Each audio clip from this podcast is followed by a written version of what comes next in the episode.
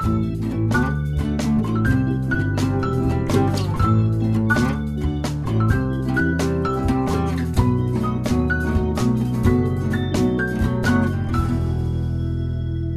ustedes muy bienvenidos y bienvenidas a una nueva sesión de Cátedras Paralelas, la número 68, la última cátedra paralela del año. De hecho, estamos cerrando el 2023 con esta sesión. Me acompaña una vez más, por segunda vez este año y tercera vez en el podcast, María José Navia. ¿Cómo estáis, María José?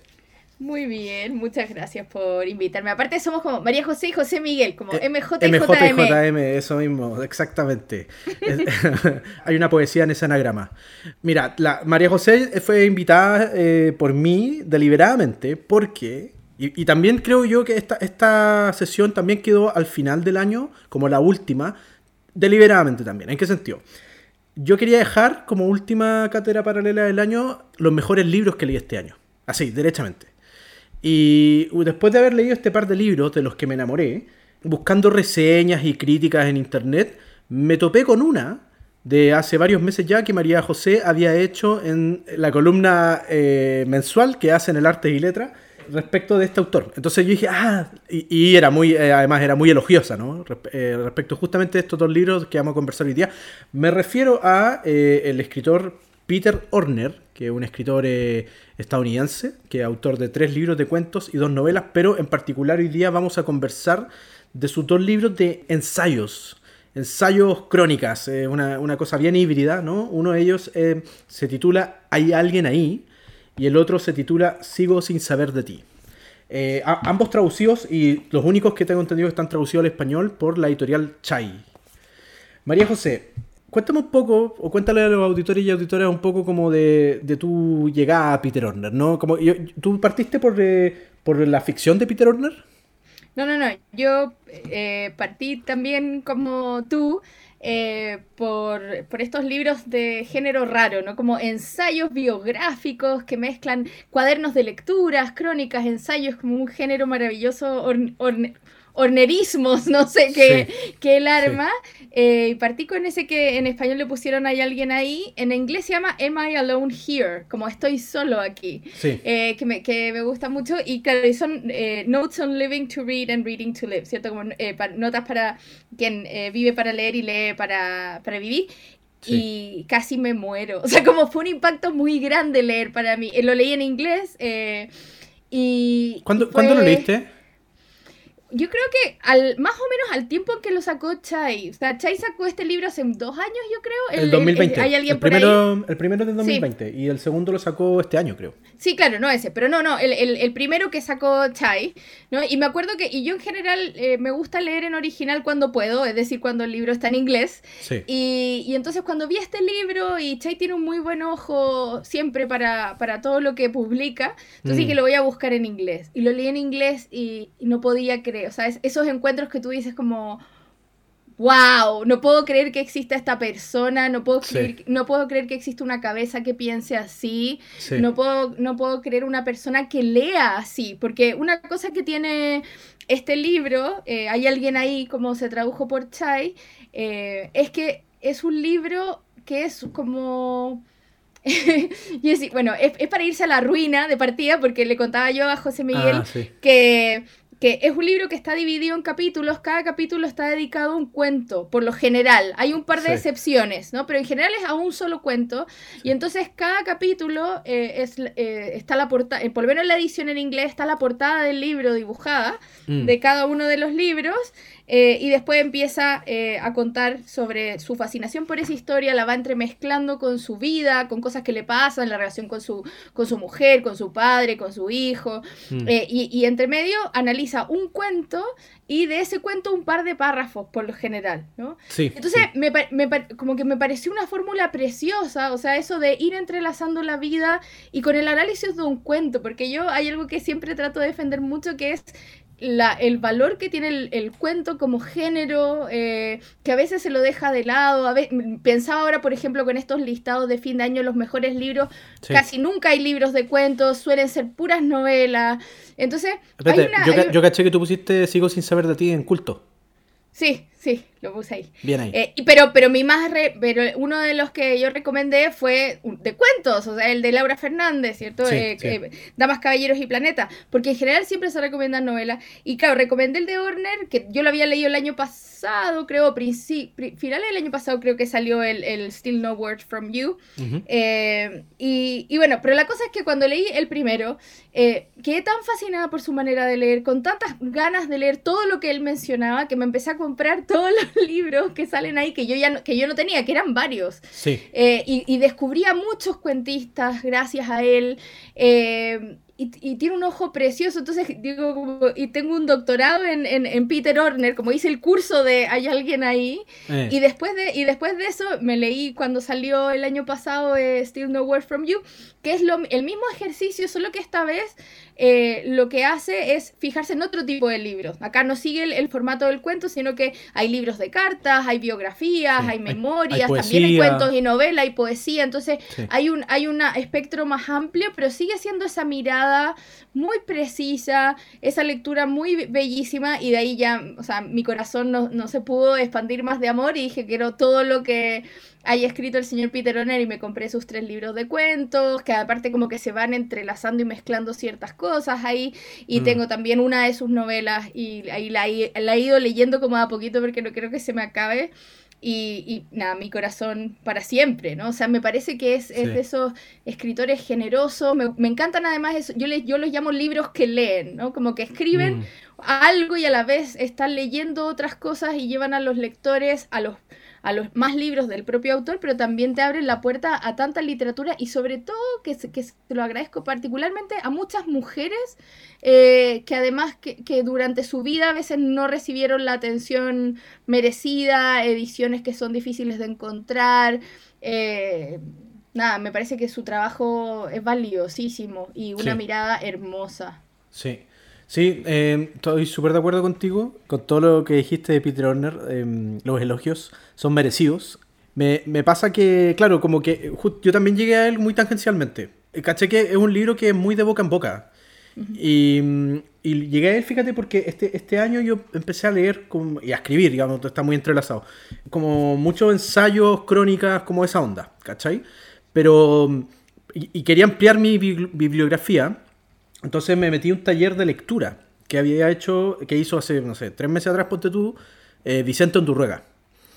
Y dentro de la bibliografía estaba Peter Horner. Y él, eh, claro, como que nos, recomendó, em, hay alguien ahí, leímos un ensayo de alguien, de hay alguien ahí, y me encantó, ¿cachai? Y después caché que estaba, eh, o sea, como en la librería de Puerto Varas, em, estos dos libros.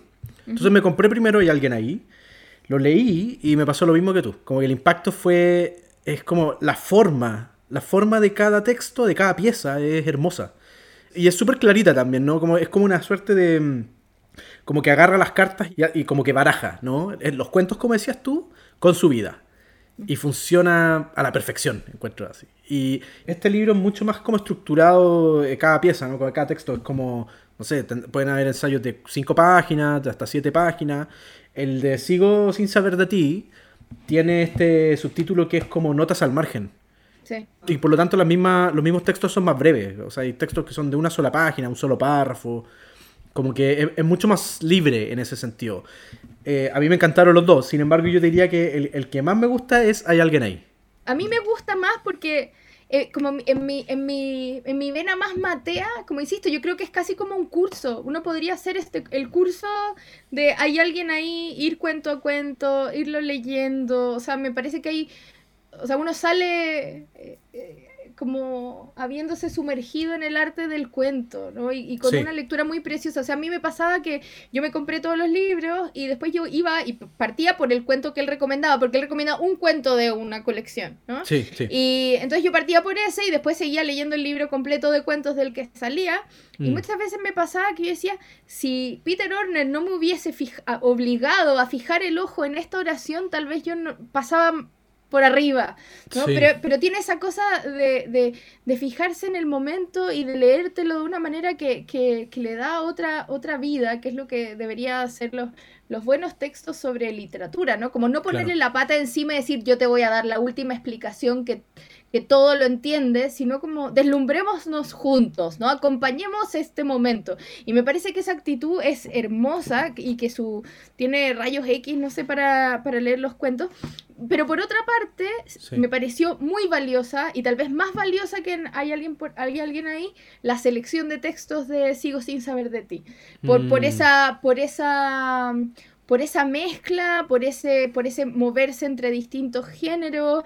Eh, creo que, que tiene como Podría haber sido otro, otro libro en el que sigue paseándose por los cuentos y habría sido un libro precioso, pero esto de decir, no, voy a mirar esta biografía, voy a mirar estas cartas, voy a mirar todos estos géneros raros, voy a mirar estos cuentos que nadie pescó. Y lo que a mí más me sorprendió, o sea, no lo que más, pero una cosa que me sorprendió mucho, por ejemplo, es que en un minuto, y lo hace también en Hay alguien ahí, habla de Rulfo. Y yo pensé, ¿qué más me van a decir de Rulfo? Como he leído 800.000 ensayos sobre Rulfo eh, como estudiante, cuando como profesora, he escrito papers sobre Rulfo, como, ¿qué me van a contar de Rulfo? Eh, y de repente, o sea, te deslumbra, o sea, como mm. encuentra cosas que no las habías visto, aunque habías leído el cuento o habías leído la novela siete mil veces, ¿no? Entonces, hay, eh, pucha que son valiosos esos lectores, como... Sí, sí. Es como que elige, elige cosas con pinzas, eso es, e, eso es lo que encontré maravilloso, ¿no? Él no siente la necesidad de hacerse cargo como de, una obra completa o de un libro completo, sino que simplemente dice, mira, me gustó este párrafo, o me, de este cuento me gustó este personaje, em, la vida que hay en este cuento. De, me acuerdo, por ejemplo, de, en Sigo sin saber de ti, eh, había, por decir algo, ¿no? Como que se fija en una, en una cosa muy puntual de un capítulo del Ulises que tiene que ver con Leopold Bloom y con un hijo que había perdido, qué sé yo, y como que elabora desde ahí como la idea, ¿no? Y es, y es eso, es una página, y eso es, lo eso es todo lo que tiene que decir respecto al Ulises, ¿cachai? Y lo encontré muy bello, como, como que esta idea de agarrar el, em, como el fragmento de la vida, por así decirlo. Pero es que yo creo que también me, me gusta eso porque es muy erudito este señor, pero a la vez es muy generoso y no es como, insisto, no es esto de vengo a dar la lección definitiva, la clase magistral sobre este texto, es como voy a iluminar, como tú dices, un momento, voy a mostrar este pedacito y en este pedacito te voy a mostrar lo maravilloso que es este texto, ¿no? En esta oración. Yo me acuerdo mm. que en esa reseña que escribí para el Mercurio, como una de las cosas que quería mucho poner eh, era, yo creo que no conozco a otro escritor, no me refiero a conocer personalmente, no tengo la felicidad de conocer al señor Peter Orner, pero no conozco a otro escritor que le preste tanta atención a lo que es una palabra al lado de la otra. Lo que pasa cuando mm. yo pongo una palabra al lado de la otra y las chispitas que pueden salir ahí, ¿no? Como él se va a eso, a decir, no como este cuento es magistral o este cuento es increíble, sino mira acá. Por ejemplo, yo me acuerdo perfecto, eh, hay un capítulo donde también habla muy brevemente de la biografía de, Virginia Woolf, sí, la que escribe Hermione Lee. Y entonces eh, dice, hay un momento, dice una frase donde dice, y ella sabía nadar. ¿No? Mm. Como cuando está contando cuando se suicida, porque obviamente si uno va a escribir la biografía de Virginia Woolf, sabe que en algún momento va a llegar ese dato muy importante de su biografía, es un dato en el que además mucha gente parte sabiendo eso, como nunca leído Virginia Woolf, pero sabe que se ahogó en el río, etcétera, etcétera, ¿no? Como que se convierte en el dato. Entonces, en algún momento hay que llegar a eso, en algún momento hay que decir eso. Y la forma en que la autora, como nos muestra Peter Orner, dice como, ella podría no haberlo dicho, pero lo dice, ¿no? Pone su gotita así y dice, ella sabía nadar. ¿no? Mm. O sea, no, no es que y, tuvo que hacer un esfuerzo, como lo, que significa para no salir nadando, para no eh, como dejarse llevar por el agua, como y, y lo peta ahí, en una gota, ¿no? Porque Peter Honor sabe que al final, o por lo menos el tipo de literatura que a él le interesa y que es la, el tipo de literatura que a mí me interesa también, que es a veces eso, ¿no? Que tú sabes que hay todo un cuento, pero de repente hay una oración, una oración que es el corazón que sostiene todo, una oración que, ¿cierto? Que está ahí y es una, pero es eso, ¿no? Y entonces, y él, ve esto. Eh, y yo creo que, perdona, en sus ensayos, es que esa es la cuestión, porque e, efectivamente es como decís tú, que, que él ve esa oración, eh, ni siquiera es una elemental, es como la que él le llama la atención, así. Exacto, sí. Eh, pero además yo siento que en sus ensayos siempre hay una o dos oraciones de su cosecha propia que también son brillantes. ¿cachai? Como que te, que te deja, que te entrega como un sabor muy a verdad respecto a la vida misma. ¿Cachai? Y en relación a la literatura, que eso también es muy bello, ¿no? Como que Horner es, o, por lo menos lo que se desprende de esta lectura, es un escritor que no sabe diferenciar mucho entre una cosa y la otra. O sea, para él la literatura es vida. Y entonces eso, eso me gustaba, ¿no? Que era que en cada ensayo, independiente algunos me gustan más que otros, qué sé yo, siempre había una línea que me, que me hacía como, oh, me, me deslumbraba, ¿cachai? Y podía estar hablando de cualquier cosa porque él habla de, de autores, como tú decís, consagrados, clásicos, pero también habla de, completos desconocidos, por lo menos para mí. Como que a mí también igual eso me, abrió lecturas. No, y lecturas que son increíbles, como, y lecturas a las que uno se habría demorado mucho más en llegar. Entonces, por eso yo, mm. yo le, le, agradezco un montón, porque creo que, que hace eso, de decir, eh, y, es, y es seco para eso. O sea, como ahora tiene, yo no lo he escuchado todavía, lo estoy guardando porque todavía estoy terminando de poner promedios y esas cosas como profe, pero en cuanto ya cierre todo, él, empezó un podcast ahora. ¿Ah, ¿En serio? sí, tiene un podcast que tiene, mira, lo tengo por acá, que tiene un par de episodios que se llama The Lonely Voice. ¿Está en Spotify? Está, yo tengo el Apple Podcast como... lo voy a buscar porque se llama The Lonely Voice con Peter, with Peter Orner. Y lo que hacen en ese, en ese, en el, en el podcast, por, insisto, no he escuchado ni un capítulo, pero me, me fijé, eh, y, y, en la descripción, en cada capítulo analizan un cuento. Ah, qué buena. Eh, con otra persona. Entonces es lo mismo un poco como el, el formato de hay alguien ahí, pero en, en voz alta. Y él incluso, o sea, yo he visto otros videos, me acuerdo cuando estuvo presentando sus libros, no sé si los dos o uno en España ahora. Lo vi este también, lo vi también. Eh, él, él, él en alguna librería típico que le, te piden un video como recomiéndanos libros, eh, ¿no? Como, y, él, y, él, y él lo hizo y, corría a comprar todos los libros que mencionó. Habían un par que no los tenía, no, por menos mal que algunos sí, porque era como, no puedo, no puedo creer cómo me están seduciendo, no sé, no, no es la palabra que quiero usar, pero como eh, embrujando para, para, llegar a los libros y sin que sea una cosa presuntuosa, pesada. Eh, no, como hay, hay una manera muy bella de engatusarte eh, con, con, con, esos cuentos, de irte compartiendo sus lecturas y lo que tú decías antes. O sea, no hay solemnidad, ¿no? Como que no hay No hay solemnidad y como ir pensando la, cómo se entre, de nuevo, cómo se entrelaza la vida con las lecturas, porque finalmente cuando uno ha hecho de la lectura una parte importante de su vida, efectivamente está todo mezclado, ¿no? O sea, mm. como, porque hay gente que, que, o sea, no lo digo para criticar a esas personas, pero hay gente que, no sé, lee en las vacaciones, ¿no? Y ese es su, su minuto en el, que, en el que puede leer porque antes no, no había podido y qué sé yo. Y entonces es su momento, su momento que lee, qué sé yo.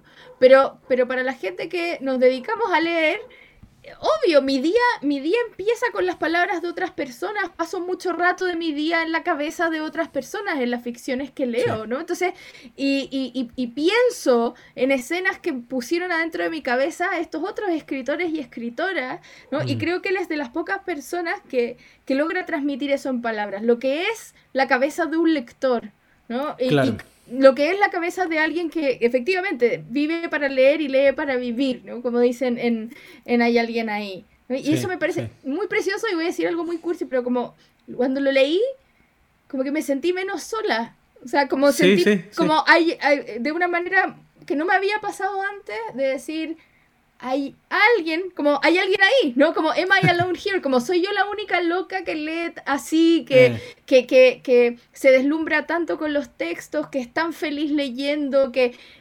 No, hay alguien como Peter Horner también, ¿no? Y que además lo sabe expresar mucho mejor de lo que lo sé expresar yo y que bueno, ¿no? Pero... No, y que incluso es como muy consciente de esa condición, por decirlo de alguna forma, porque incluso él dice que cuando se junta con amigos que no son tan literarios, como que termina también aburriéndolos, ¿cachai? Cuando, cuando, le, cuando está este ejemplo de que alguien le está contando una, una anécdota medio horrorosa y Peter Horner, ah, sí, eso es como un cuento de, de Babel, que, ¿cachai? Y el otro lo reta, él dice, ya, pues ¿hasta cuándo, weón? ¿Cachai? Eh, qué linda esa imagen igual como de... Mm, no soy el único, ¿no? No soy el único, no soy la única. Y, y, pensar, de nuevo voy, a, voy pero con la llave abierta de la cursilería, pero como, como pensar, como, qué bueno que él existe en el mundo. que mm, como, como que no, no, no, no tuve la sensación en, la lectura como de quiero conocerlo, quiero que me firme su libro, como no en ese, no ese sentido de quiero escribirle un email, no, sé. Para, pero, sí. pero sí pensar qué bueno que existe, qué bueno saber que en, el, que en el universo literario existe una persona como Peter Orner que está escribiendo estas cosas, ¿no? y, que, está haciendo estas cosas. A mí me recordó mucho también a otro escritor que me encanta, que es George Saunders. Ah, eh, y George Saunders tiene un, bueno, muchos libros, un gran cuentista sobre todo, se ha dedicado más a los cuentos, tiene una novela, pero eh, a, los cuentos, y él sacó también hace un par de años un libro que si te gustó este te, lo recomiendo un montón, que se llama A Swim in a Pond in the Rain. Eh, ¿Cierto? Como una nadada eh, en un, en un, en un, laguito en la, lluvia, en un charco en la lluvia, claro. Y, y, lo que él hace ahí es que eh, George Saunders, además de ser escritor, también es profesor de literatura. Y, y entonces en sus clases de literatura y de escritura creativa, él pasa a los rusos, a los grandes cuentistas rusos. Y lo que hace en este libro es que él va tomando distintos cuentos rusos y los analiza. Pero a diferencia de lo que hace Horner, que como tú muy bien decías, alumbra ciertos momentos, en el caso de Saunders es lupa completa. Entonces lo que él hace, por mm. ejemplo, con uno de los cuentos de Chekhov, es que él dice, lo que yo hago es ir haciendo que mis estudiantes lean una página y me digan, después de esa página, qué frases se les quedan, cuáles son sus expectativas para la página 2, como que analicen y se queden a vivir en esa página. Después, mm. la página 2. Y entonces uno lees ese primer análisis y, lees una página de Chekhov, página de Saunders, página de mm. Chekhov, página de Saunders. Y es increíble, ¿no? Porque de repente uno está acostumbrado a leer con cierta velocidad y esto te obliga a, bajar a esa velocidad, a ir revisando lo que cada página te está dando. En el caso de Werner es como, detengámonos en un párrafo. Yo diría que es parecido, ¿no? Como que en el fondo no, no es un libro para leer rápido. No, no, o sea, yo creo que Horner se puede leer rápido. Como tú dices, los textos son, o sea, son una preciosidad, son cortos, eh, se puede leer eh, rápido, pero yo creo que son, siempre invitan a la relectura. Yo creo que ya perdí la cuenta desde que lo empecé a leer hace un par de años, cuántas veces vuelvo y a leer alguno de los análisis de alguno de los cuentos, mm. eh, porque, de nuevo, o sea, primero el agradecimiento que siempre le voy a tener por ponerme más cuentistas en mi camino, y que, cuentistas que no conocía, eh, relatos en particular. Y, y, por otra parte, por esa atención, decirte, miremos un párrafo, ¿no? miremos lo que pasa en esta frase. ¿no? Como lo que hablamos en Sigo sin saber de ti con lo de Virginia Woolf.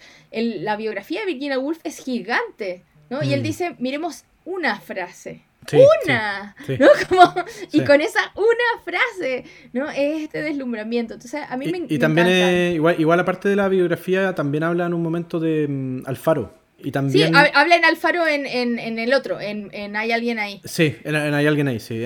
Como, un, es, como un ensayo sobre Alfaro, digamos. Pero, pero ¿sabéis qué? Es que algo que es interesante, porque creo que no me he enfocado mucho como en la idea de mm, literatura y vida de Peter Orner como de su manera de ver el mundo, el lente a, través del cual lo ve es la literatura. Pero eh, acá hay una, mm, creo que un ejercicio súper potente de rememoración en general. Y, también cómo funciona un poco la memoria, que es bien errática y bien fragmentaria y bien... Eh, como que hay anécdotas que de alguna forma vuelven de un lado a otro. Uno igual se hace una idea de la vida de él. ¿Cachai? Y, sin que sea... Em, algo demasiado forzado, ¿no? Porque como está entrecruzado con estos como análisis de, cuentos y, en el caso del segundo de Sigo sin saber de ti, de biografías, poemas, otros ensayos, qué sé yo, fluye muy bien, fluye muy bien, esa es la cosa. Él, es em, tiene harto oficio, ¿no? Como, como a nivel de, escritura, quiero decir, ¿cachai? Pero uno se hace una idea de la vida de él. Y sobre todo, no sé, hay alguien ahí y ahí también te puedo preguntar a ti cuál es tu favorito, pero eh, mi favorito es el de los guantes de mi padre. ¡Ay, no! ¡Qué triste! es buenísimo, es buenísimo. dije, cuando llegué ese, y eso está, no sé si un tercio la mitad del libro, pero cuando llegué ese texto, em, yo no lo voy a creer así. No, no voy a creer lo que me está contando este tipo. Me encanta como parte, man. Dice, intenté mentir sobre esto durante años como escritor de ficción a veces siento una especie de jactanciosa obligación con la falsedad, pero por más que lo intento año tras año, no tengo la capacidad de hacer de este episodio pequeño, pero espiritualmente definitivo, algo más que un recuento llano de los hechos. Revestirlos con los adornos de la ficción para convertirlo en un cuento arruinaría lo que, en definitiva, es una muy demorada confesión. y de ahí se pone a hablar de como su viejo que había comprado unos guantes así de cuero finísimo Y el niño se los roba, ¿no? Y el viejo nunca supo de qué le pasó a esos guantes y él se quedó con los guantes toda la vida. O sea, después fue creciendo, se los llevó a la universidad, se casó, se llevó los guantes y nunca los usó, simplemente los, los, tenía él, ¿no? Y hay una cosa que es, es, muy patente en el libro, ¿no? Que él tiene una relación complicada con el padre. ¿Cachai? Entonces, como todo lo que simboliza esos guantes y lo, y lo que le robó los guantes y a la vez que él no te da respuesta, eso también está muy bien, ¿no? Como que él no te dice, robé los guantes por esto. Es más, al final de, ese texto se pregunta, ¿no? ¿Por qué, ¿Qué es lo que estaba haciendo al robarle los guantes a mi viejo? ¿Cachai? ¿Qué es lo que quería quitarle? Y me gusta eso, ¿no? Que es, eh, y, que lo hace también con sus análisis. Son más preguntas, tal vez, ¿cachai? Son, como tú decís, como que te ilumina cosas, pero no hay una respuesta definitiva. Sí, sí, o sea, yo creo que tiene eso, lo que, lo que dices tú, como eso de capturar ese ese momento y también, de nuevo, y creo que se nota en la manera en que él aborda esta, estos textos, como él también se fija en, en estas historias que tienen estos momentos que no, que no son nada y a la vez son todo. O sea, mm. como no es que el, el, el, hijo vaya a matar al padre o no, o hacer que pierda su trabajo o algún hecho así gigante, sino quitarle los guantes o en otros casos no decir ciertas cosas o mm. todas esas cosas que, que dice, como la historia mil cosas que no nos muestra o que no nos muestra de inmediato. Eh, él dice, las, los cuentos son para releerlos muchas veces y en distintas etapas de la vida, ¿no? Como tiene, tiene, tiene también esa, esa actitud y, y, de nuevo, el ojo, por el, por el tipo de historias muy sutiles que él sutiles y tremendas que él, que él elige. Los cuentos de Horner como autor son una cosa que es como dan ganas de decir, ¿sabes qué? Mejor yo no trato nunca más de escribir una frase porque es impresionante lo que puede hacer con los cuentos y son unos cuentos que, que no tienen esa misma lógica que pareciera que nada, muy chejoviana un poco, como que pareciera que no está pasando tanto, eh, que son cosas más bien simples y de repente es como te rompe el corazón en 18 mil pedazos porque se fijan un detalle y es como, no, no puedo creer lo que me hiciste esto.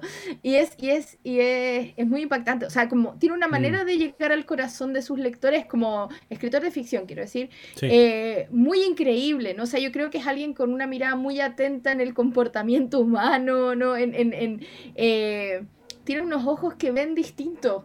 Hay algo ahí que no solo como lector de ver algo distinto en los textos, sino al ver algo también distinto en la, en la realidad y una manera muy muy generosa también de compartir su vida, porque también cuenta, varias cosas bien terribles, épocas que él pasó súper deprimido, encerrado en su garage, ¿no? épocas en que se llevaba mal con su mujer, o sea, él, él lo mezcla todo, porque está todo, insisto, para, para los lectores está todo mezclado, pero a la vez, una cosa que también quería valorar era eh, que, que creo que, de nuevo, por ese tono generoso, y, y, y, ilusoriamente sencillo, porque yo creo que no es mm. sencillo. Me, me, imagino a una persona que corrige mucho sus textos también. Eh, pero entonces, eh, me, como creo que es un libro que, y en eso me parece un gran regalo, o sea, yo, si, si me preguntan, si hay alguien ahí escuchando cercanía de la Navidad, eh, yo creo que estos son grandes libros de regalo a la gente mm. que le gusta un poquito leer, eh, porque, de nuevo, te trae historias increíbles, eh, un ojo muy bonito y al mismo tiempo te deja con las ganas de leer, porque hay veces que uno lee ensayos y se deslumbra por ese ensayo sobre el autor que sea o la novela que sea o el cuento que sea, pero acá uno necesita, o sea, o al menos a mí me pasó, yo necesitaba ir al original, yo necesitaba ah, leer esos cuentos. Que a mí, a mí me, pasó eso a veces, a veces, como que, es que esa es la cuestión, porque yo encuentro que no es necesario, no es necesario tal vez como ir a buscarlos, tú puedes leer el, libro sin saber. No, absolutamente, se puede, sí. Sí, pero, pero hay algunos que sentir la urgencia de ir a buscarlos, ¿no? Y a mí me pasó con, con, con no sé, por lo menos qué sé yo, un tercio del libro como que los fui a buscar efectivamente, ¿cachai? Sobre todo cuando eran cuentos y estaban disponibles en internet. Y en algunos me encontré con varias sorpresas, así como que el cuento incluso era mejor de lo que me lo describía Horner, ¿cachai? Como la experiencia del cuento, quiere decir.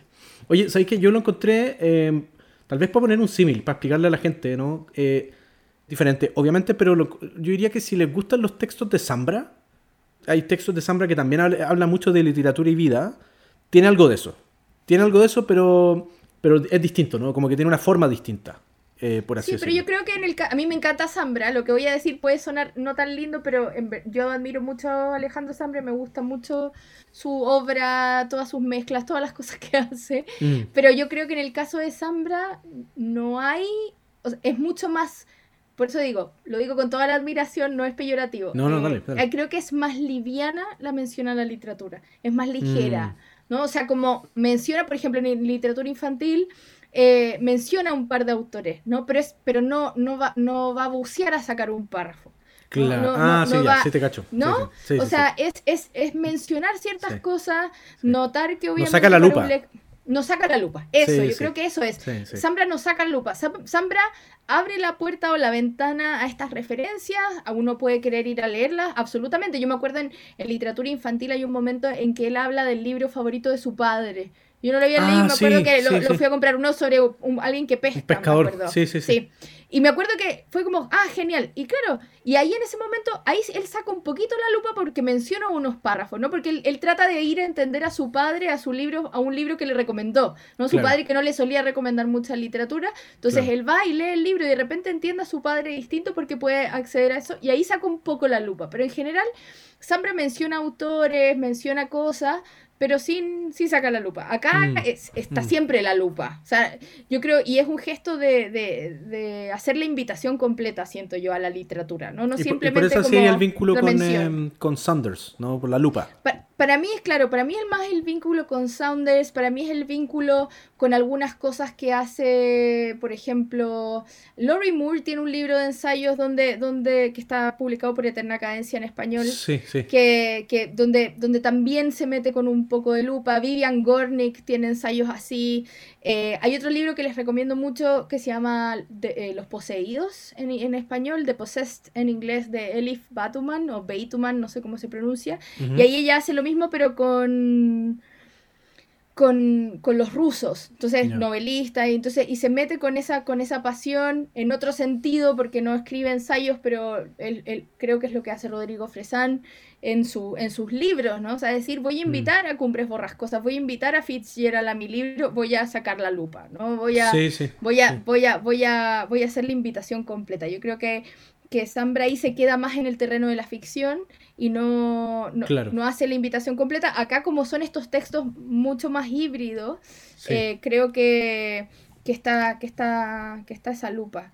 O sea, a mí, por ejemplo, teniendo esa lupa, es que para no asustar a los auditores y auditoras, teniendo esa lupa, que la tiene, ¿no? Como que se, mete a mirar bien de cerca estos textos, eh, igual sigue siendo amable, igual es cercano, igual es, eh, pareciera ser ligera la lectura. No la es, o sea, hay, muchas, hay muchas capas de sentido, ¿no? En cada fragmento, pero, pero lo que quiero decir es que en el fondo no es cabezona la lectura, ¿cachai? No, para nada. Pero es que lo que pasa es que, de nuevo, insisto, yo hoy día ando muy cursi, pero, pero es que creo que lee, voy a, insisto, como spoiler alert, warning, alerta, eh, yo creo que porque no lee, esto va a ser fatal, pero eh, no lee con el cerebro, lee con el corazón. ¿no? O sea, yo creo que, ¿No?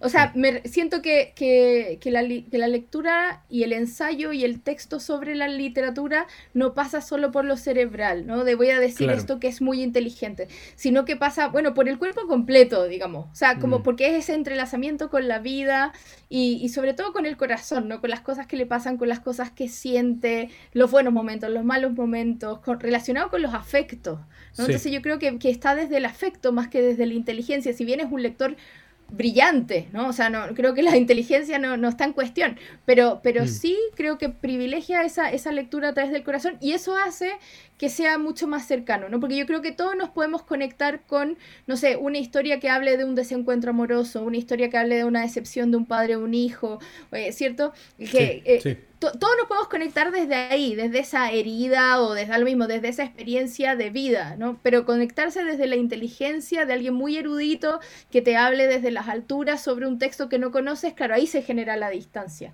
Pero acá lo bajamos, ¿no? O sea, eh, partimos de de con mi cursilería, partimos del, corazón. Sí, de acuerdo. No, de acuerdo. Es que me gusta esa, creo que lo mencionaste, ¿no? La idea como que lee con el cuerpo. digamos, no solo el corazón, es como que la lectura como un acto físico eh, está en este libro, ¿no?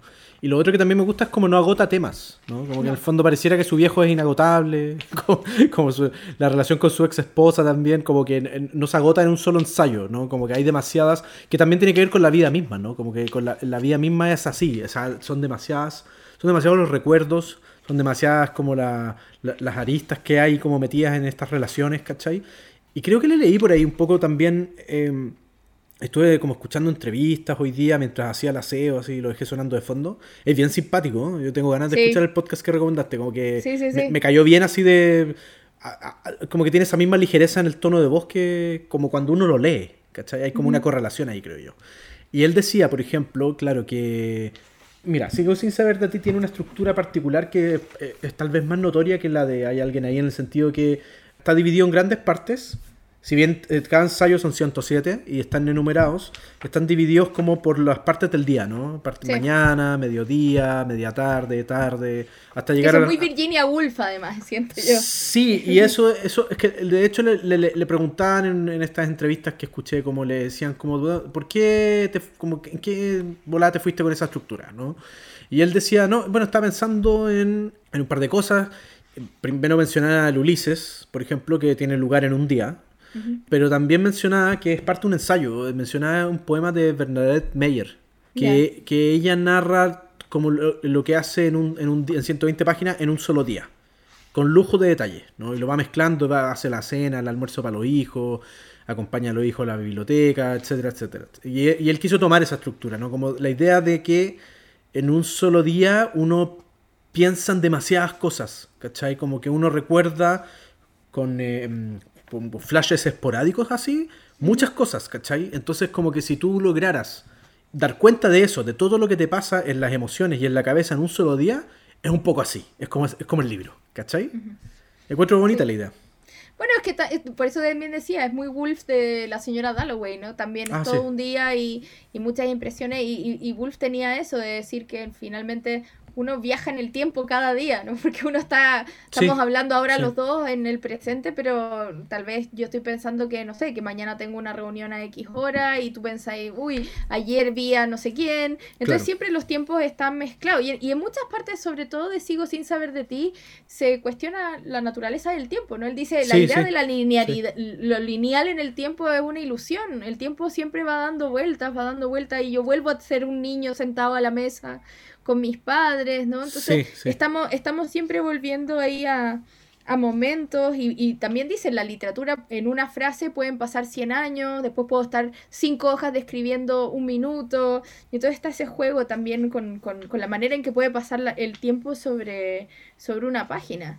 Eso me encanta, de hecho, porque él efectivamente incluso hay ensayos en que hace ese juego.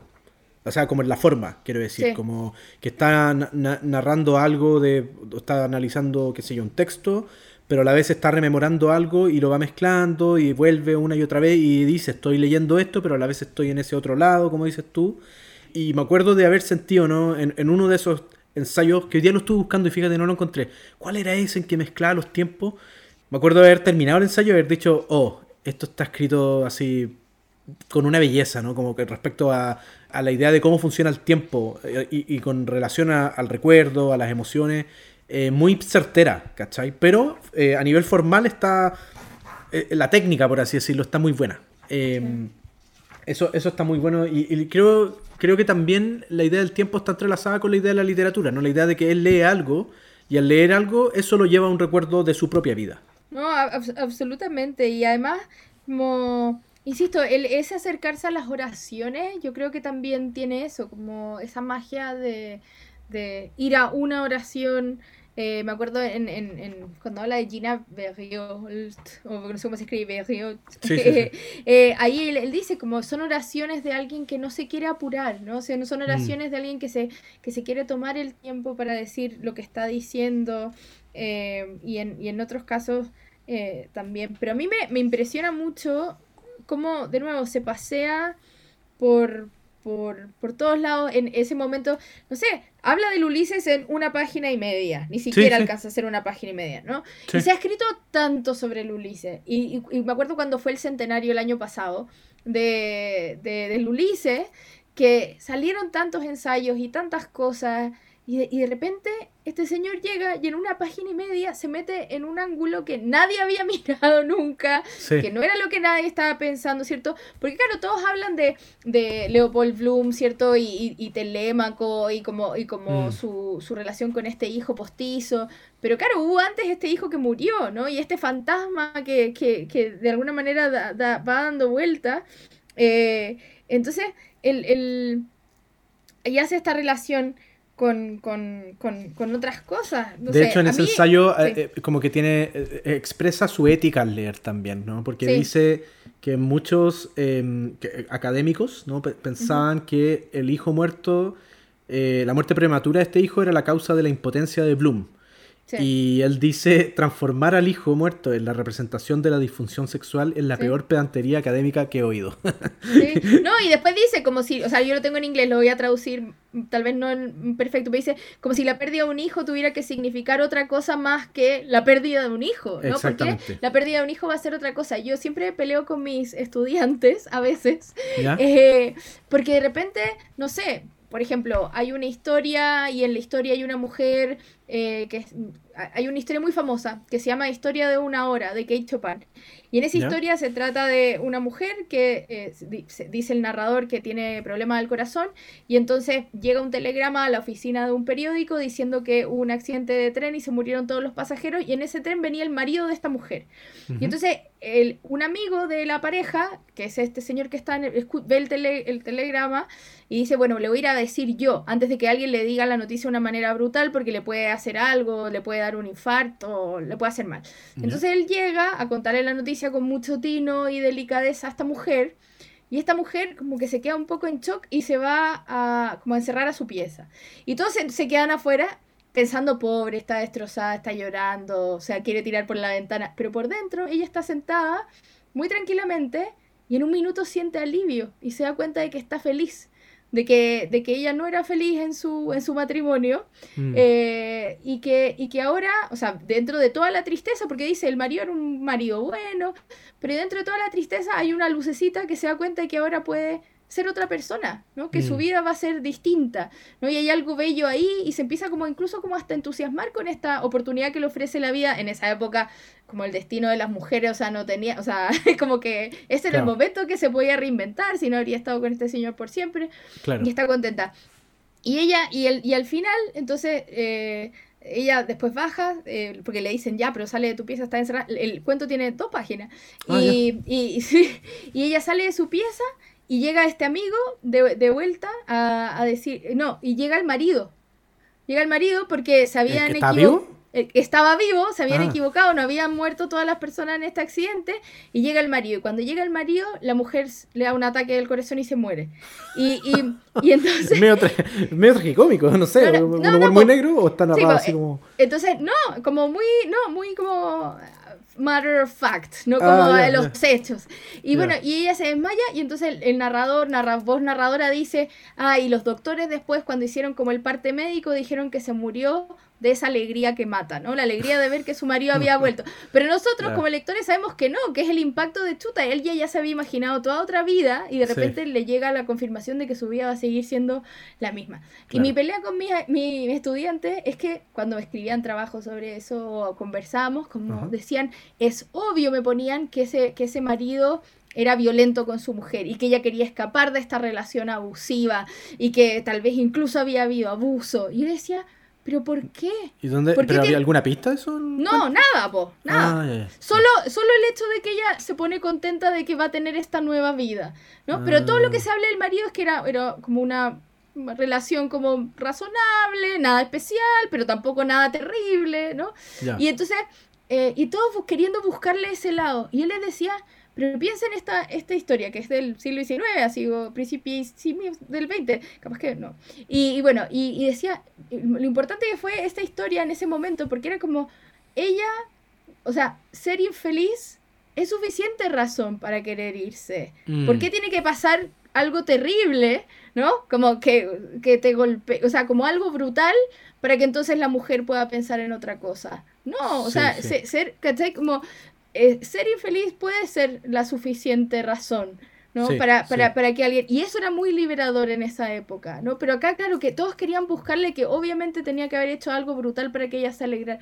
Bueno, la mente funciona de manera muy extraña y eso tal vez se, podía lograr en ese momento y tal vez dos días después se lo lloraba todo, no sabemos, pero era como lo, que, lo que decíamos del, del, del caso del hijo muerto, como podía ser que es simplemente eso, la posibilidad de una nueva vida trae algo de luz a esta historia. ¿Por qué tenemos que demonizar a este señor? ¿No? Como, ¿Por qué tiene que haber violencia? ¿Por qué tiene que haber una historia traumática detrás de todo?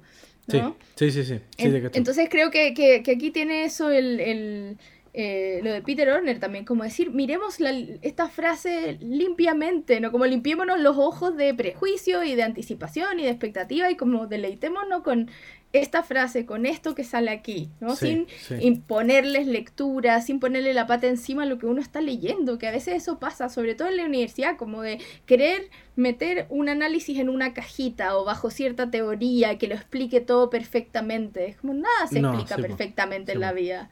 No, no, de hecho es, todo lo contrario, pues, la vida es más complicada que llena de capas y complejidades, que, también es por, eso también es muy bello el libro, ¿no? Porque también creo que representa muy bien eso, como la vida, ¿cachai? Y la vida que tiene tienen ciertos cuentos que están muy, muy vivos, ¿no? Y, y, Horner los transmite de esa manera, pero además su propia vida. Y hay algo que te iba a decir también, como aprovechando que estamos hablando de ese capítulo de, de Joyce y de, digamos, de Leopoldo Bloom, que eh, hay, una, hay también hay una construcción re interesante en, cómo va pasando de un texto a otro. En Sigo sin saber de ti, ahora estoy hablando, ¿no? Del segundo.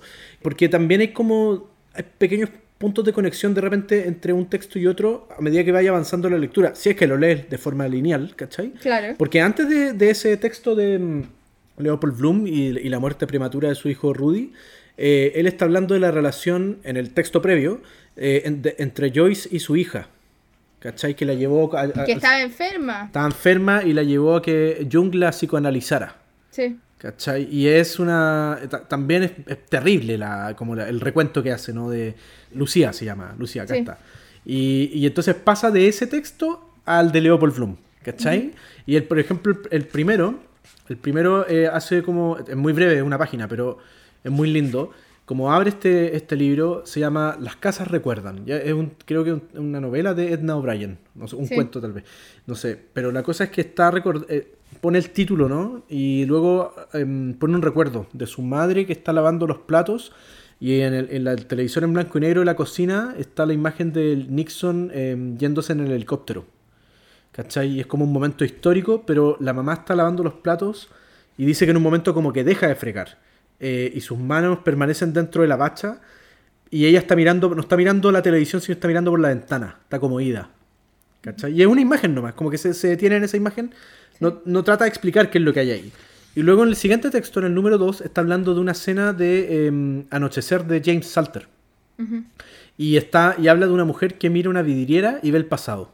Sí. ¿Cachai? Y, y entonces es como que en una oración breve parecía haber viajado un año años atrás, que algo que tú mencionabas antes, ¿no? Como del viaje en el tiempo, ¿no? Que estamos constantemente en nuestras cabezas viajando en el tiempo. Absolutamente. Y aparte, de nuevo, la importancia, o sea, hay, un, hay también otro texto en Sigo sin saber de ti donde habla de los paréntesis.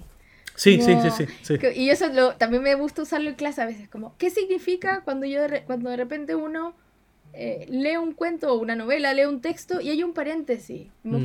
¿qué, significa que, esa frase no sea parte del, del texto, del texto central, eh, sino que, que, que, que, que, se decía poner ese paréntesis. Yo, en mi imaginación siempre los paréntesis es como cuando uno cuenta un secreto de chico y se ponen las dos manos como alrededor de la boca, como haciendo paréntesis. siento que es como un... Eh, muy físico la imagen. Muy física la imagen para mí, como de poner algo en paréntesis. O sea, yo quiero que mi lector, si uno es desde el lado del escritor o escritora, yo quiero que mi lector lo vea, pero no está al mismo nivel que el resto de ese texto, ¿no? Hay algo, por eh. algo decidí poner esa barrera puse esa marca, ¿no? Que no son comas, es paréntesis, ¿no? Está guardado, está escondido, está...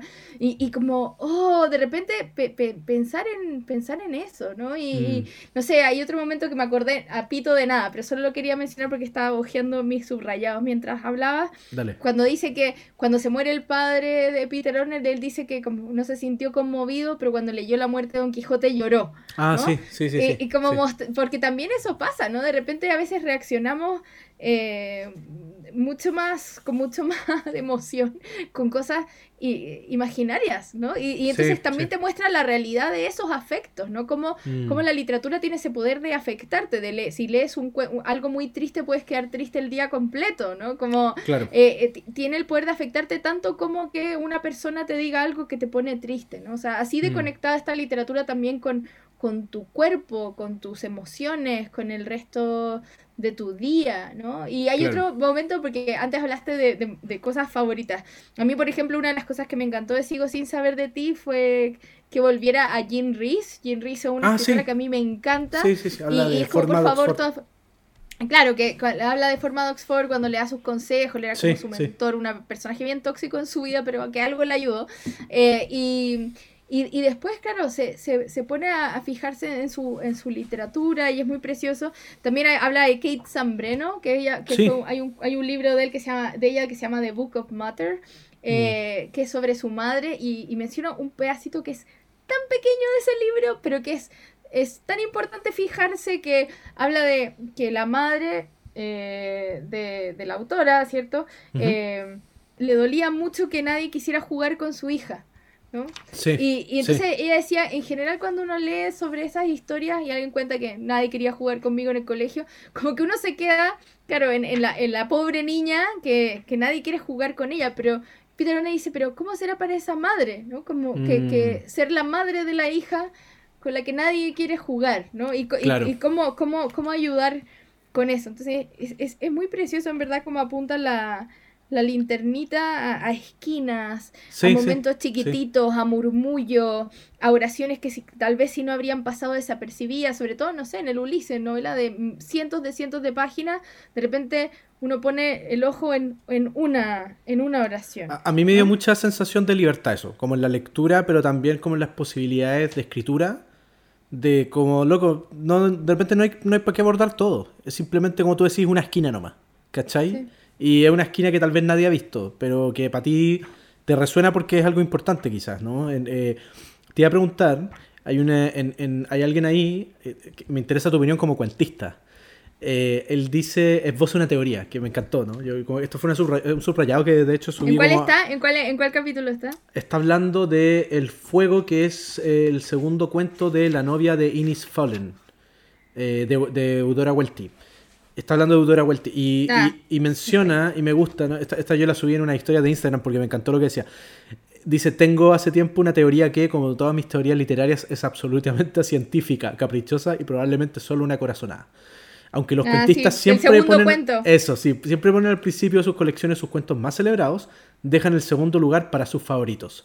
Son cuentos que coquetean con la falla y por eso el autor los ama más que ningún otro. Te voy a preguntar qué opináis de eso, tú como cuentista. Yo también lo subrayé y tengo un corazón al lado. Eh, yo puse, es verdad. Yo, yo, lo subí a mis historias de Instagram y puse, es verdad. No, para mí no es verdad. Oh. a ver, no es verdad el, segundo lugar.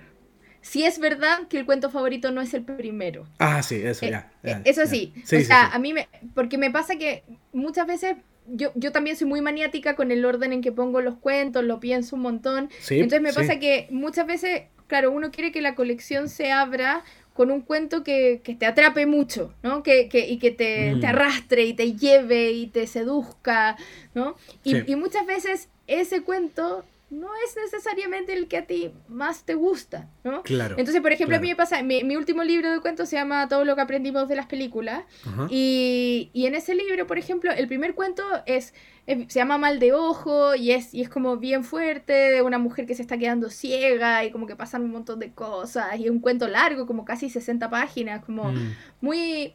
Y ese tenía que partir, como, pero no es para nada mi favorito del libro. Mi favorito es un cuento muy sutil, muy sutil, donde no pasan muchas cosas, eh, que es el quinto, es la mitad, porque para mí era el corazón mm, del libro. entonces el que está en la mitad, mi libro tiene 10 eh, cuentos, entonces es el número 5, que se llama Bond. ¿no? Que, que, es un cuento que, que, le hace un homenaje a Lost in Translation, que es mi película favorita, en un libro que habla sobre las películas que nos enseñaron cosas. Mm. Entonces, eh, está ahí, ¿no? Para mí. Y, y, y, entonces sí estoy de acuerdo en que el primero uno necesita cierto efecto con el primero que no necesariamente es lo que uno más quiere transmitir, pero que funciona para ese. O sea, si uno parte el libro de cuentos con un cuento que es más más suavecito, más delicado, tal vez no llama la atención del lector. pero cuando ya el lector está embalado, ha leído cinco, ha leído cuatro cuentos, ya está en tu mundo, ya está feliz ahí adentro, ahí viene el cuento sutil. Eso. ¿No? Sí. ¿Qué es, lo, es lo que pasa también con los discos? O sea, muchas veces, no sé si a ti te pasa que con, los, con, con tus cantantes o grupos favoritos, que muchas veces tu canción favorita no es el single. Sí, sí, eso es algo que yo siempre he hablado como, digamos gente que escribe, pero además como con los talleres literarios, como la idea de que armar un volumen de cuentos tiene mucho que ver como armar un disco. Como con ese con esa construcción de, de, tono, de ritmo, qué sé yo. Pero para, es que yo quería decirte, yo sí estoy de acuerdo con Peter Horner. lo pones en el segundo tú. Sí, sí, sí, pero no, pero no es, no es, algo como, como... Es que eso es lo que me llamó la atención, ¿no? Como la idea de que no es algo que yo haya pensado de forma como con mucho raciocinio y de forma científica sino que es algo que al leer a Peter Horner me di cuenta, ¿cachai? Como, oh sí, es cierto, como que en eh, mi primer libro publicado, que es un volumen de cuentos, el segundo eh, cuento es mi favorito y es el que le da el título al libro, ¿cachai? Y en eh, Ceres, que es el de este de ciencia ficción, el primer cuento, el relato, es una cuestión más bien como popcorn hollywoodense, como para meter al lector así como en este mundo de una forma más ligera, pero una trampa, para meter el segundo después que es mi favorito y que es más denso y más como más pesado, ¿cachai? Entonces, como que dije, oye, qué buena observación. Y nunca, nunca lo había pensado de forma consciente, ¿cachai? Sí, no, yo sí, o sea, sí había pensado que, que, claro, o sea, de nuevo, o sea, obviamente un cantante o un grupo quiere tener un par de singles, ¿no? La, canción que quieran poner en todas las radios y la canción que lo va a llevar al top del rank, del, qué sé yo, del ranking y qué sé yo. Pero, pero, pero muchas veces, yo a veces siento que incluso más allá, muy ornerianamente con la, con la importancia que le da él a las frases. Yo a veces siento que escribo un libro completo porque en verdad quería decir una oración. Hay una mm. oración que yo quería decir, como eh, que es la, la, oración que para mí sostiene el libro completo, ¿no? Y, pero, y, que no es que no diga, pero ¿por qué no escribiste la pura oración? Y es como, no, yo necesitaba escribir todos esos cuentos antes, todos esos cuentos después, para que apareciera esa frase, que esa es la frase que justifica que ese libro para mí exista en el mundo, ¿no? Entonces yo creo que creamos esas estructuras eh, y, y, lo mismo lo que tú dices, o sea, yo escribir un, un mundo, escribir un libro de cuentos, sobre todo, y, y, pensar, bueno, esta persona va a pasar tiempo con mi libro, ¿no? Va a pasar tiempo con mi historia, va a ir avanzando y hay que ver en qué momento uno le va dando ciertas informaciones, revelando ciertas cosas.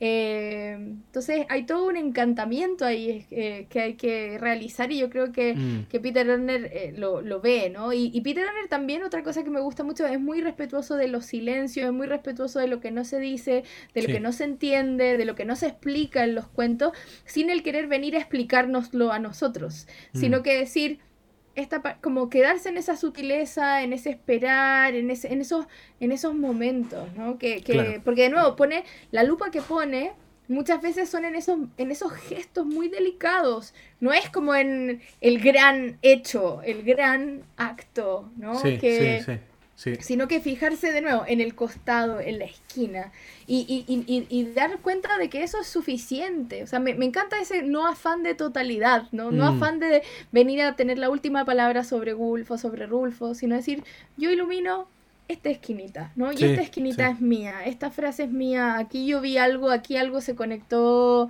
se conectó conmigo. Entonces, por eso yo creo que nos hace leer con él.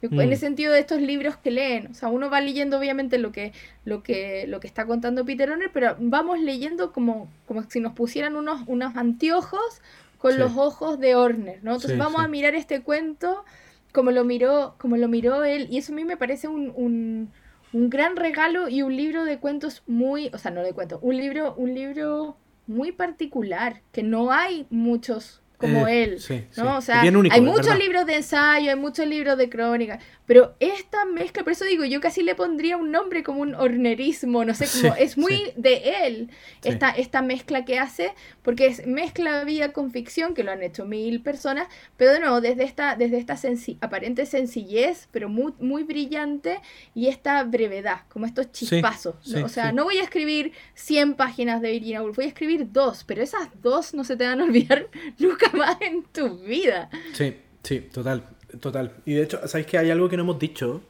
Que creo que es importante destacar también. Él tiene mucho sentido del humor. Eh, Absolutamente. Y un humor muy negro a veces también. Sí, sí. Por ejemplo, no sé, a mí me encantaron sus ensayos sobre Kafka. Que, que, habla, o sea, de nuevo, de Kafka, es lo mismo que decís tú, ¿no? Del Ulises ha escrito todo, ¿cachai? De, de Rulfo también, de Kafka también, pero la manera en que se aproxima Kafka es también mediante anécdotas de su propia vida. Y por ejemplo, hay una que es muy divertida, en, en hay alguien ahí, que está hablando de la soledad, que, que algo que además que e, e, es bello pensarlo, ¿no? Porque, por ejemplo, nosotros lectores, escritores, ¿cachai? Es algo que uno desea, po, pero a la vez no, ¿cachai? Obviamente que somos seres humanos, queremos estar conectados, queremos estar con gente, pero a la vez uno desea la soledad para poder leer, ¿cachai? Para poder escribir. Para poder escribir. Entonces es como súper siempre, eh, eh, es súper em, paradójico, es una cuestión muy... Eh, tira y afloja, creo yo. Y él habla de cómo había terminado con su señora, ¿te acordáis? Que habla, habla, harto de ese quiebre matrimonial. Y se va como una... En la volada, no sé qué volada se va, se, se va a una playa nudista. Pero él es muy pudoroso y se siente muy incómodo, como vestido, o sea, como desvestido. Y entonces están en una cabaña y está vestido y aparece un tipo con una, como con una zunga así, a hablarle. Y él está hablando de Kafka, ¿no? De, está hablando de esta idea de Kafka que él decía, Kafka escribió mucho como sobre eh, la soledad, justamente la idea de estar solo, la idea de que nadie lo hueve, pero uno puede ver en, su, en ciertos como atisbos de su diario que igual anhelaba el contacto humano, ¿no? Y, menciona ese cuento de la ventana a la calle. Sí, porque dice como porque nunca se podía decidir si en verdad quería o no quería la soledad, ¿no? Exactamente, exactamente, exactamente. Y me gusta eso, ¿no? Que es como él, él dice, este tipo con Zunga que me viene a hablar me irrita, pero ¿qué es aquí, señor Consunga? Porque igual me hace compañía. Eh, lo encontré muy divertido, pero a la vez muy, eh, de nuevo, profundo, como para ejemplificar la idea que está tratando de entregar sobre Kafka. Sí, no, y aparte que de nuevo ahí se mete también en, su, en sus diarios, en, en, en sus historias, y, y, de nuevo, como en, el capítulo de Eudora Weldy que mencionaste antes, también es como Eudora Weldy badass en, en, mi edición en inglés, ¿no? Como, como, mm. eh, y, ella es como, de nuevo, estas grandes, grandes, grandes cuentistas norteamericanas, como eh, amiga de Faulkner, así como de, esa, de, ese, de ese momento, y, y, y como decir, ídola, así como... Así la traducen, así la traducen. Sí, así la traducen. ¿Ídola le pusieron? Le pusieron ídola claro, en, en, inglés le pusieron Eudora Welty Badass. Como también sacar como a los, a los a estos grandes, grandes escritores de sus pedestales y como mm. pucha, es un o sea, o, ponerlo en otro pedestal, como un pedestal más pop rockstar, ¿no? Eudora Welty hablaba de, de historias súper cotidianas, súper íntimas, pero era la máxima rockstar, ¿no? Como que, que como una imagen que uno no se imaginaría con alguien como como ella, ¿no? O que uno dijera, no sé, Emily Dickinson rockstar, Virginia Woolf rockstar, ¿no? Como las cosas que las cosas que lograron, las cosas que hicieron por el lenguaje, cómo nos mantienen leyendo.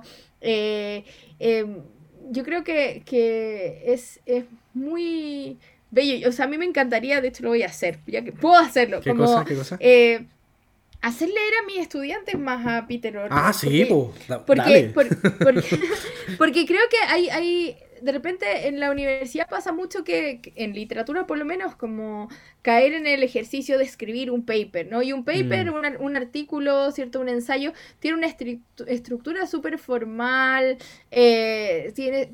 Y, y, lo que hace Warner, o sea, es, mucho más difícil. Así que en ese sentido van a, se van a ver más desafiados, porque parece más fácil, pero la verdad es que, es que es mucho más difícil.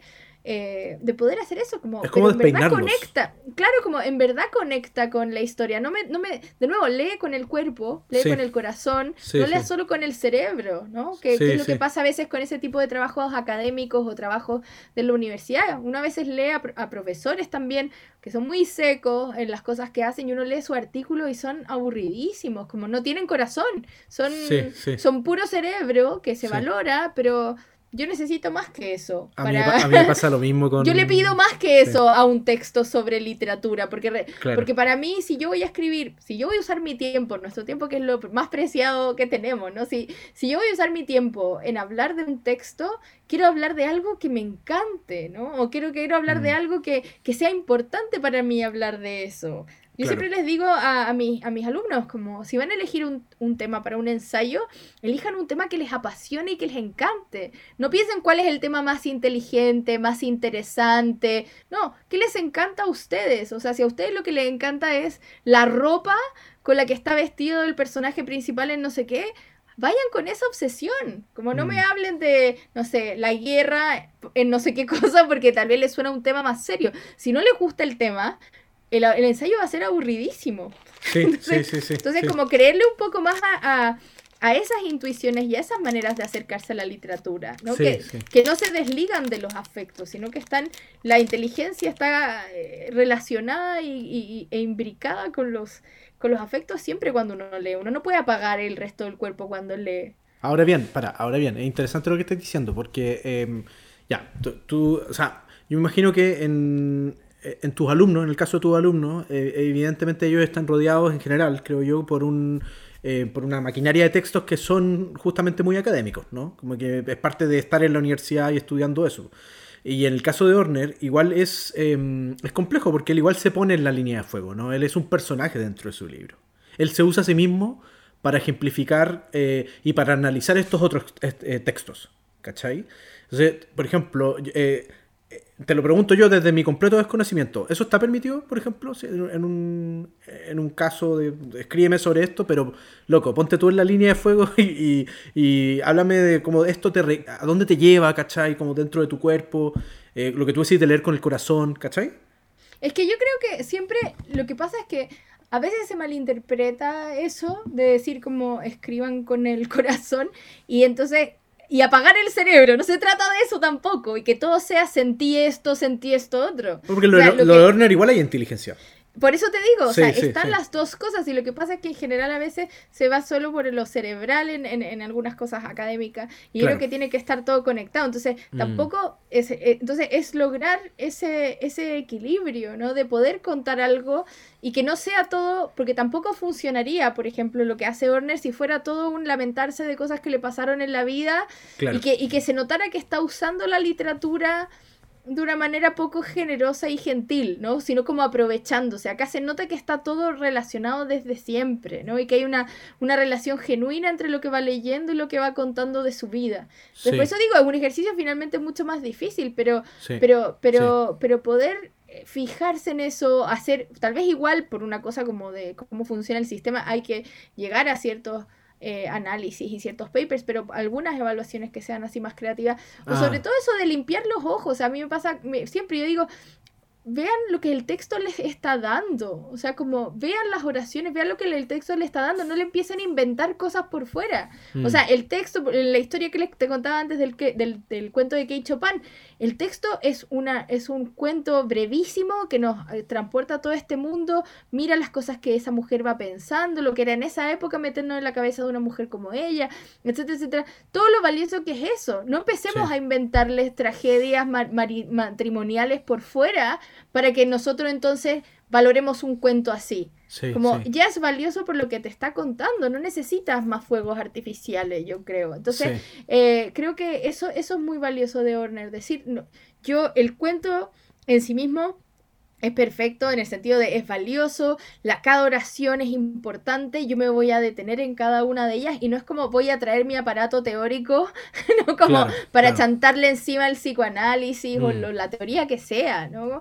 como seamos primero como leamos, leamos el, leamos el texto, como mm. prestemos la atención a lo que estoy citando. Yo siempre le digo, me, me voy mucho a mis clases, perdón, pero una cosa que yo siempre digo a los alumnos, pensar en, las citas, por ejemplo, cuando uno hace un ensayo y cita cosas, eh, ciertos textos de otros autores, textos teóricos, textos literarios. Entonces le digo, piensen en, el verbo citar, como si usted cita a alguien a que venga a su casa, si usted invita a alguien a una cita, usted se tiene que preocupar de esa persona. ¿no? Se ah. tiene que, tiene que atenderlo, tiene que asegurarse de que se sienta bien, eh, hay un cierto cuidado ¿no? Ustedes no pueden, si van a citar a alguien en su casa, van a invitar a alguien a su casa que llegue y ustedes lo dejan abajo y se van, o, y se van a su pieza a jugar PlayStation, ¿no? Entonces yo les digo muchas veces, en sus ensayos están haciendo eso, porque lo que hacen es decir, eh, Virginia Woolf dice, y citan el pedazo de texto y después siguen con sus ideas. Y no se eh. quedan con lo que dijo Woolf,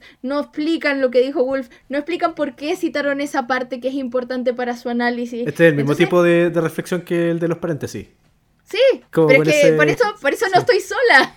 Claro, claro. en el mundo, ahora que existe Peter Orner. Porque es como eso, o sea, porque a veces, de nuevo, está tan automatizado esto de escribir y escribir trabajo y voy a citar porque para apoyar lo que digo y es como, está bien, hay que citar para apoyar lo que vas diciendo, pero tienes que mm. hacer algo con esas citas. Tú invitaste esas cuatro líneas de Virginia Woolf a tu ensayo, ¿no? Tienes que, tienes que tratarlo con... O sea, dejaste entrar a Virginia Woolf a tu casa, ¿cómo la vas a dejar ahí botada sin prestar la atención mientras tú cocina solo, no sé. Entonces es eso, yo creo que, que eh, Peter Orner tiene esa parte que, me encanta de esa, de esa eh, ese ojo atento y, de pensar cada oración cuenta, ¿no? Yo estoy invitando a mi página, si yo soy escritora, ¿no? Yo estoy invitando a mi página cada una de estas oraciones y cada una de estas oraciones va a entrar a la vida de mis lectores, ¿no? Entonces, mm yo le, yo, o sea, yo por lo menos siento esa obligación de pensar, quiero escribir la mejor oración que pueda, quiero escribir el mejor párrafo, el mejor cuento, porque resulta que todo eso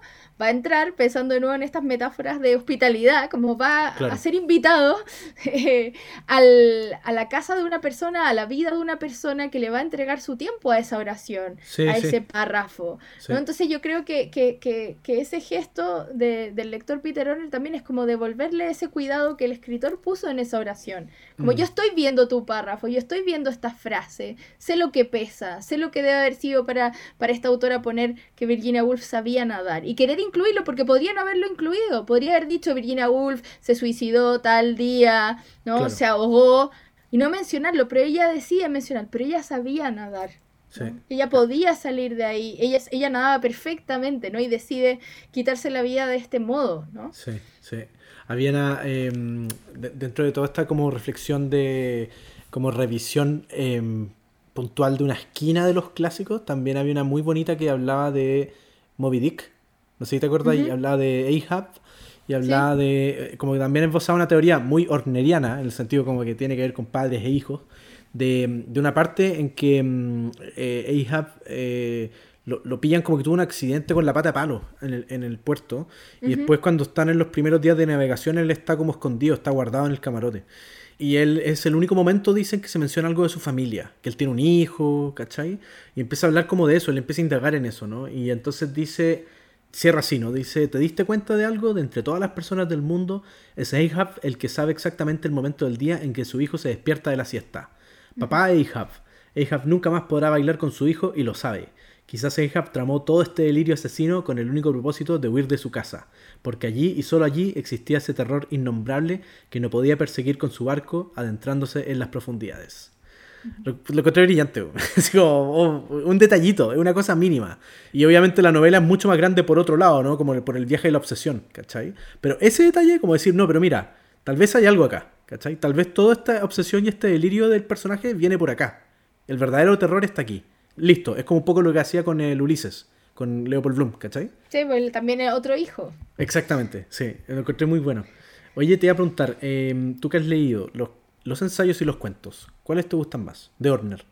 Yo creo que lo, por lo menos lo que a mí me pasa con mis escritores favoritos es que me gusta todo. O sea, no, o sea, como eh, en el sentido de, creo que que, que hablan eh, unos con otros, ¿no? Como que se explican los textos unos con otros y, y, mm. y, entiendes, entiendes más de los cuentos al leer eh, estos ensayos y al leer estos y, y, al leer estos ensayos o sea, y entiendes más de los ensayos al leer esos cuentos, ¿no? Como que entiendo el ojo que le estás poniendo a los cuentos de otros porque veo cómo están escritos tus propios cuentos, ¿no? Y, entonces creo que, que, que, que, en un muy buen escritor, en un excelente escritor como es Peter Orner, eso va entrelazado.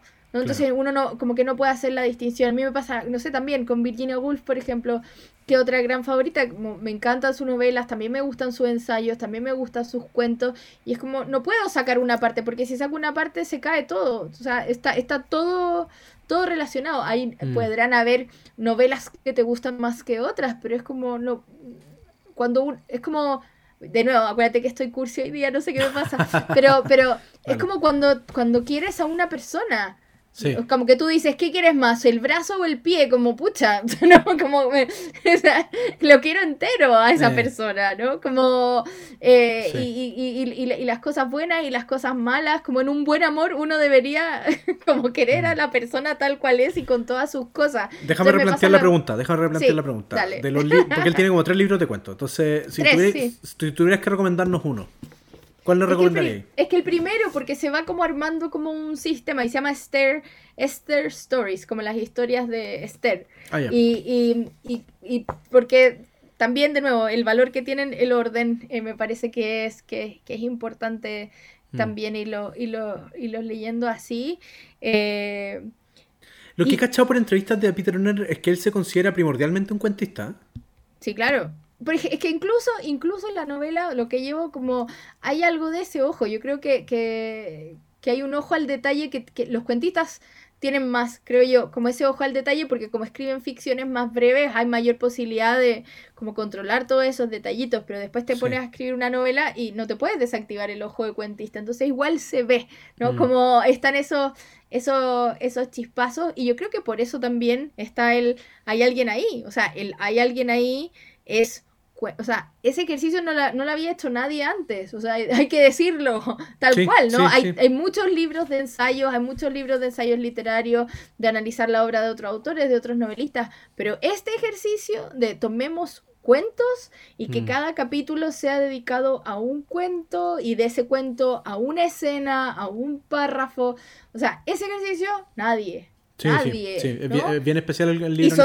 Y, sostenerlo en el libro completo y hacerlo de esa manera que se sienta un libro que es a la vez brillante y muy, muy inteligente, eh, muy conmovedor. O sea, hay partes que, o sea, el corazón apretado leyéndolo, ¿no? Entonces, eh, es muy conmovedor y al mismo tiempo tiene esa ligereza, que es como, ¿cómo lo consigue? ¿no? Como, como hace entrar aire a, sus textos de alguna, de alguna forma u otra, por la brevedad, porque después de, de, contarnos algo terrible, se pasa un párrafo y nos deleita como con su reflexión eh, sobre ese párrafo, pero mm. logro una... o sea, es un libro muy especial.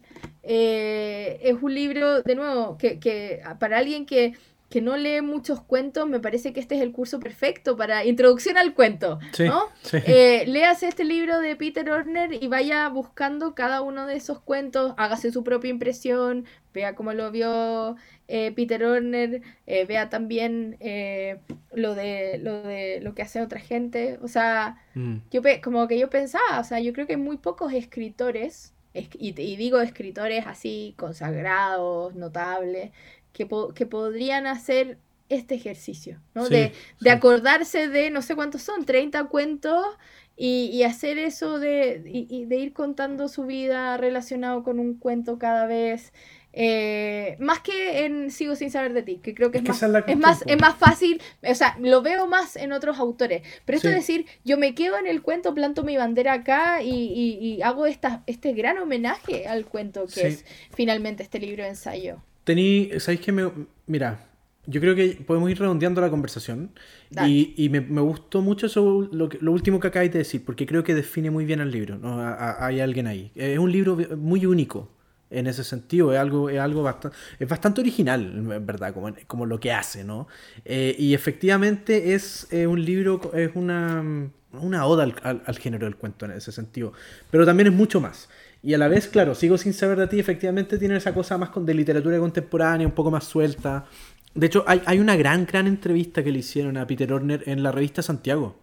Em, que salió hace poco, salió, si no me equivoco, en octubre.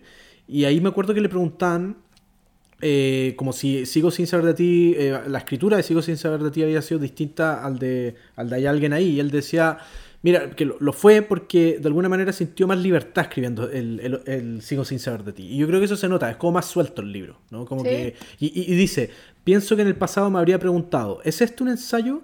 En Sigo sin saber de ti me dije, da lo, mismo. Cualquier cosa puede ser un ensayo. Los pensamientos mismos son ensayos. Y, y creo que eso, claro, yo que soy como un poco más estructurado, me, me, siento más cómodo en Hay alguien ahí. Pero creo que los dos son, como tú decís, libros hermanos. Y creo que uno te lleva a otro, de hecho. O sea, como que en el fondo uno... A mí me pasó que terminé Hay alguien ahí y es como, no, necesito leer más de este tipo. ¿Cachai? Como que necesito más. Y lo fui a comprar, el, el Sigo sin ser de ti.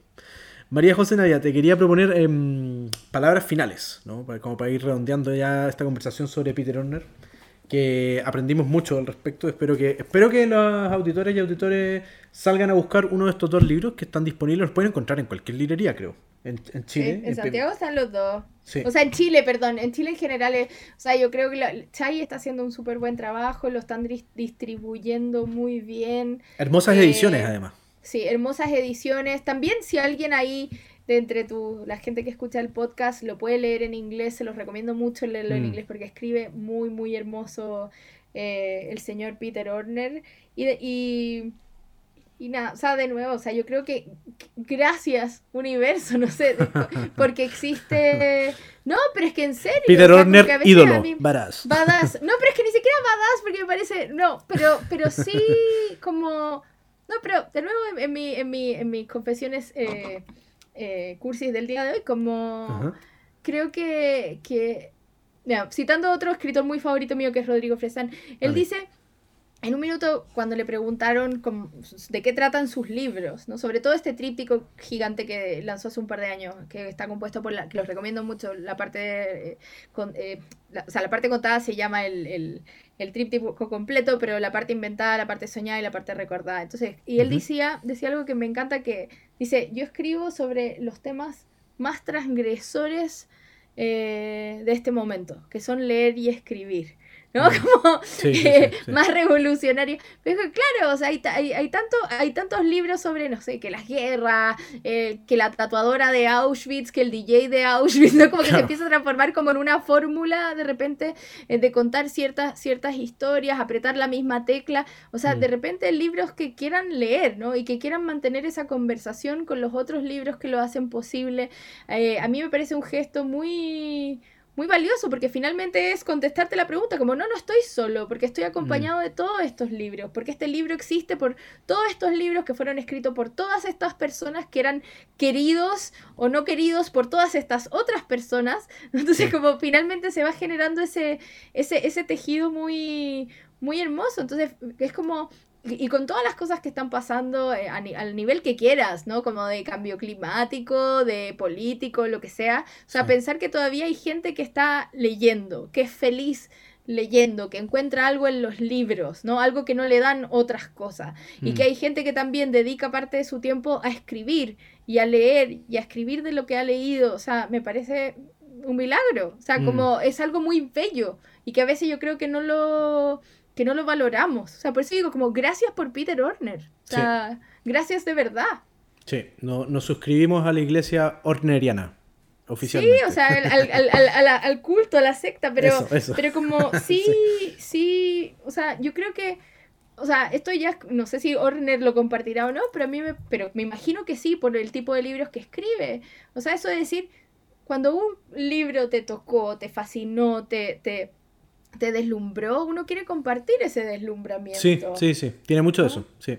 Entonces yo creo que, que, que, y eso es muy bonito, y es algo muy bonito que pasa en el mundo de los libros. Mm. Eso es decir, como me encantó esto, lo quiero, como tú decías, lo puse en mis stories, lo quise compartir. En mi caso, como tengo la posibilidad de escribir una reseña al mes, escribo mi columna sobre Horner, y mm. puse, o sea, yo en esa columna yo puse, yo le debo mucho a Peter Horner, o sea, descubrí a muchos conocí a muchos escritores y a muchos, muchos cuentos, sobre todo yo disfruto mucho leyendo cuentos mm. gracias a él. Entonces, ¿cómo no? O sea, por favor, agradecimiento profundo por siempre, ¿no? A los escritores que te llevan a otros escritores y, que, te, y que te, te, recomiendan otras lecturas y que te llevan por caminos a los que tal vez no habrías llegado nunca. Yo creo que muchos de los autores que él recomienda a los que, o sea, porque obvio que el Ulises sí lo leí, ¿no? Hay muchos textos que, que, son obvios, hay otros que no son tan obvios, pero que yo también los había leído como Jean Reese y otras autoras, pero hay muchos que era nunca había escuchado a esta, a esta escritora o nunca había leído este libro y ahora lo voy a ir a leer, ¿no? O sea, es un regalo que da muchos regalos,